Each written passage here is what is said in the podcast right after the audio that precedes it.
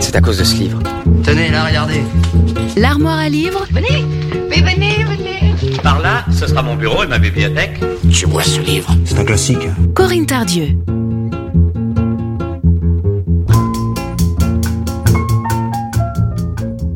Bonjour à toutes et à tous. Aujourd'hui, dans l'Armoire à livres, j'ai choisi de vous présenter le roman de Dan Frank, auteur connu pour son roman La séparation, qui a reçu le prix, il y a quand même quelques années maintenant, en 91, le prix Renaudot.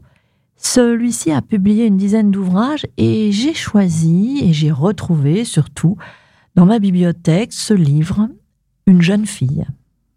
Alors, le roman se passe dans les années 70, c'est l'histoire d'Anna et de Lucas. Ils écoutaient Bob Dylan, roulaient en Solex, s'aimaient éperdument. Anna, jeune fille russe, née le 5 mars 1953, jour de la mort de Staline, et Lucas, joueur d'échecs et apprenti cinéaste. Ils croyaient qu'ils ne se quitteraient jamais et vivraient ensemble pour toujours. Mais la grande histoire a pris la leur, et la violence du monde s'est abattue sur eux. Pendant vingt ans, à travers ses films et ses voyages, Lucas l'a recherché. En voici un extrait. Il se retrouve chaque jour, et cependant il ne la connaît pas. Lorsqu'il n'est pas auprès d'elle, il est encore incapable de se représenter son visage avec précision. Il voit sa silhouette, son sourire, son regard, le geste, mais les traits s'estompent devant les expressions. Il ne sait d'elle que ce qu'elle lui donne, ce pourquoi il est charmé. Un langage qui croît lentement entre eux. Et quand il l'attend, le soir, dans la deuxième salle du café, il craint d'être moins ébloui que la veille ou que la minute précédente. Mais elle le surprend toujours. Elle se coiffe de mille manières, arborant tantôt des nattes, tantôt une queue de cheval, parfois un chignon.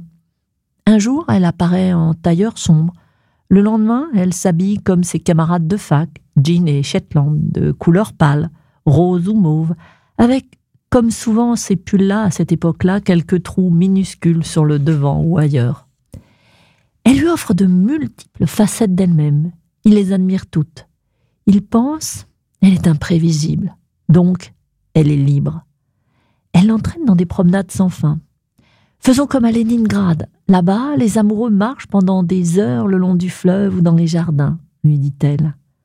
Dans sa bouche, Leningrad, qu'elle appelle plutôt Peter, est comme le papier fleuri d'une chambre qu'elle n'a jamais eue.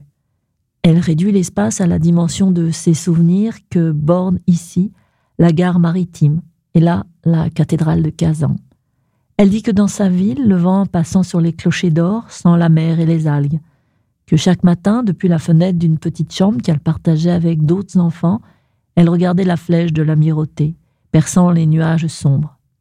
Ici, en France, lorsqu'elle s'éveille, elle s'étonne toujours de dormir seule dans une pièce tendue de roses. La fenêtre ouverte, au printemps surtout, il arrive parfois que le pic lointain de la tour Eiffel fasse illusion. Mais cela ne dure pas. Et puis elle a oublié l'odeur de la mer.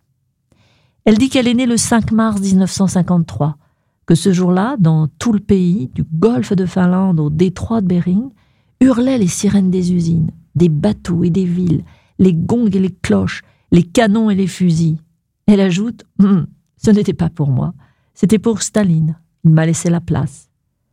Elle dit que la nouvelle de la mort de Staline fut apportée au sien par son père, quelques heures avant qu'il quitte l'appartement communautaire qu'ils habitaient sur la perspective Nevsky. Elle dit que sa mère lui a raconté la scène cent fois, que son père l'a écrite. Et Lucas, lui-même, sous sa dictée, l'a notée pour s'en souvenir plus tard, si un jour il faisait un film. C'était une jeune fille de Dan Frank. Bonne lecture et bonne écoute sur Sun. À mardi prochain. L'armoire à livres, tous les mardis sur Sun.